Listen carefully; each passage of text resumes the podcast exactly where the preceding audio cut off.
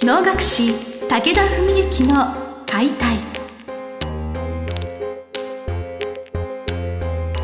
日本の伝統芸能能楽。それはユネスコ無形文化遺産にも登録された我が国を代表する舞台芸術。ポッドキャスト能楽師武田文幸の解体では関税流して方として数多くの対局を演じてきた能楽師武田文幸が600年以上の歴史を持つ能楽を優しく解説。能楽師として自らの経験とその思いを語ります。皆さんこんにちは。お能の心を伝える番組能楽師武田文幸の解体。先生本日もよろしくお願いします。よろしくお願いします、えー、前回銀座6オープンのちょっとおめでたい話題をさせていただいたわけなんですけれど10日間にわたってまあいろいろ舞台が繰り広げられたぞと。で毎日先生がその舞台に登られたわけではない。あそうですね。えっ、ー、と計11公演あった中で3つ出てないです。はい78割まあ、ほぼほぼでも登られてたわけですよね、舞台に。はい、でちょっと衝撃の告白でプラカードを持ってされたという話なんですけど。別にそれほどのことでもないですけど。で当然舞台に登られないからプラカードを持たされたとそういうお話でも。まずあの持たされたという言い方はちょっと語弊があるんであの、まああれなんですけども。舞台に出ている日でも立ってた時もあります外に。はい。普段そういう役割というか、はい、役目を果たさ担うことってないと思うんですね。機械的に先生ぐらいのお立場になると、はい、どういう心持ちでこういうプラガルとかって持ち、なるほど。えこれ結構いい質問ですね。まあね当たり前に言うとですねこれはね、やっぱり舞台に立ってる役者が外で紋付き着てって嫌だなって思うのが普通だと思うんですけど僕多分これね20代の時とかの方が嫌だったんじゃないかなと思うんですよね。で今のね自分ぐらいの感覚になっちゃうともうあんまりそんなのねいいとか悪いとか言っててもしょうがなくてやっぱりその世代で、まあ、前回の時あの若手って話まだまだ僕は若手の方ですよって話したと思うんですけども結局、まあ、その辺の年功っていうのは当然どうやったって年齢のねまあいる人数の兼ね合いでどうとでもなっちゃうわけで、まあ、ともすれば5060になったって若手って言われてるかもしれない世界ですね。今のまあ世の中的にもね少子化だし能楽師やる子がいなかったらねそうなっちゃうわけでやっぱその必要に応じてね団体やっぱ組織に属してる以上は与えられたところで、まあ、自分なりにやりがいとか楽しみを見つけてやるしかないじゃないですか。だからやっぱそういうふうに考えてね。で、まあ、我々の世代が結構人数が多いわけですよ。我々の世代だけでやっぱり15人ぐらいいるのかな。でその下の若い子たちがやっぱり10人とか、まあ、123人ですかね。いるわけなんですけど。だからその下の子たちだけじゃ成り立たないわけですよね結局。でまあそうすると我々の世代の中でも誰かはやって誰かはやらないってわけにいかないからじゃあもう一緒くたにしてみんなでローテーションを組んでやりましょうと。まあ、ただ若い子たちの方が多分頻度は高かったと思うんですけど、まあ、そういう中でまあ自分はねやっぱりもう今これは仕事をする上でもまあというよりはもっと言っちゃえば生きていく上でもまあ何事にも心がけるのはできる限り楽しむっていうことなんですよね。でそうするとねじゃあプラカード持つっていうのはなんで嫌なのってもし嫌だとすれば。恥ずかしいとか、はい、なんか俺ほどの人間がみたいなそういうなんかプライドみたいなことを気にされる方もいるのかもしれない、うん、いやそれ多分普通だと思うんですよ、はい、でもね考えようによってはねそれは別にじゃあ能楽師がそんなに偉いのかとかね、うん、じゃあいっぱい経験させてもらってきていることがそんなに偉いのかそうじゃなくてやっぱりこういうことになって銀座というまあ日本のど真ん中にまあこういう素晴らしい能楽堂ができてそれを一人でも多くの人に知ってもらうでそのためには当然紋付きを着てね外に立つ挨拶するっていうことも一つの宣伝にはなるわけですね。まあ、もしかすればテレビなんか出るよりよっぽど、ね、そそこに来てる人たちに知ってもらう機会になるわけですから。でそういう時にじゃあ紋付き着て草履履いてねそういう人間がビシッとねキリッとした顔でビシッと立ってんのと嫌だなって思っていやいやだれた格好して立ってんのじゃねまるっきり印象は変わるわけですよ。だから街行く人にとっては我々外に立ってる人間が能楽師。イコールになるわけであってそういうそこに逆にプライドとかやりがいをね見出せばいいわけで、まあ、僕はちょうどそのプラカードを持ったのは1回だけなんですけども信号の交差点のとこに立ってたんであこれは信号待ちみんなしてる時は結構暇だから意外と目の行きどころがなくって青になる瞬間ぐらいの時に高く掲げたんですよ。自分なりに工夫して、はい、そしたら全員見るんですよほとんどもう98%多分見てて、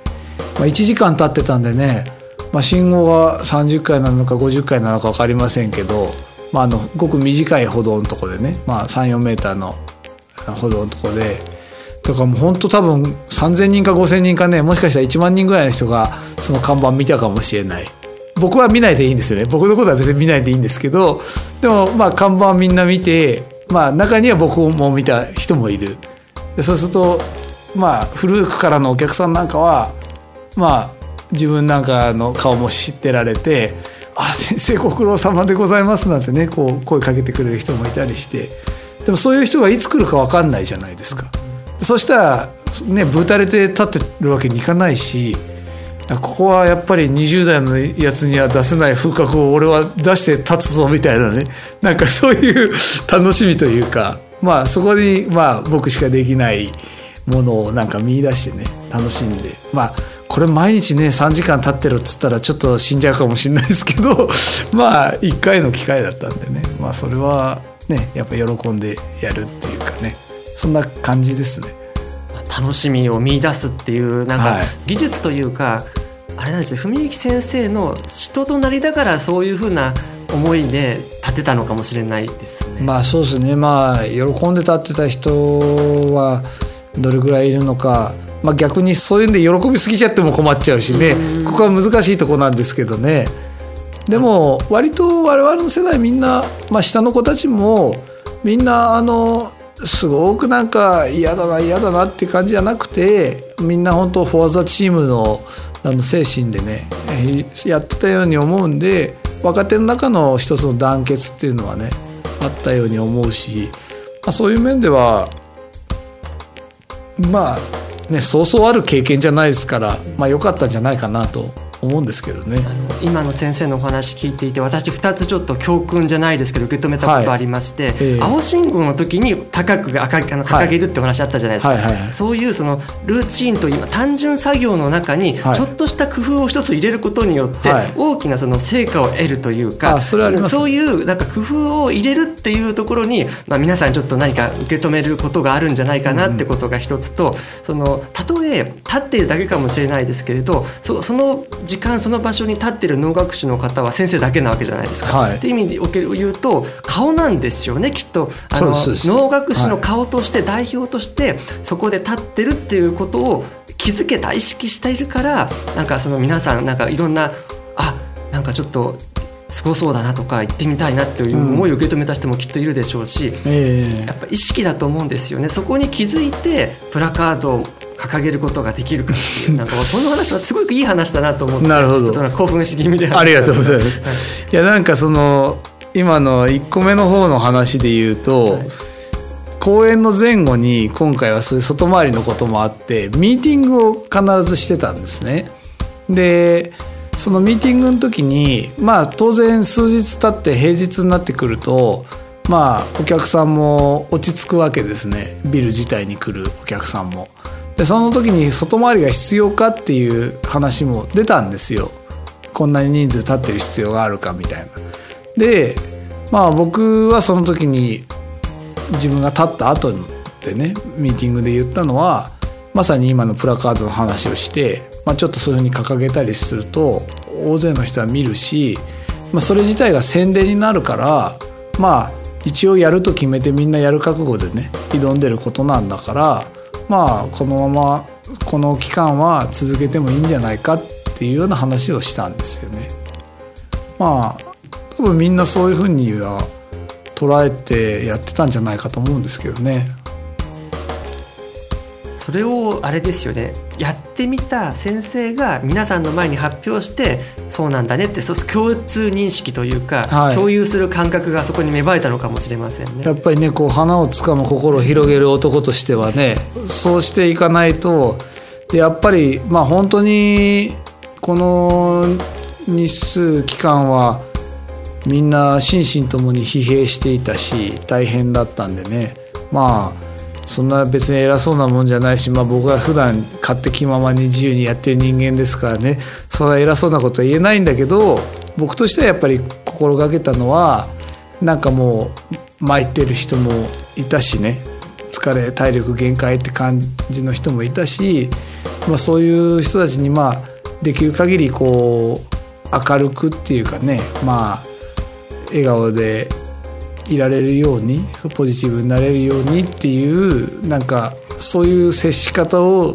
は心がけてましたけどね自分は。なんかあれですよ。花をつかむ心じゃないですけれど、はい、そういうお姿を見て何か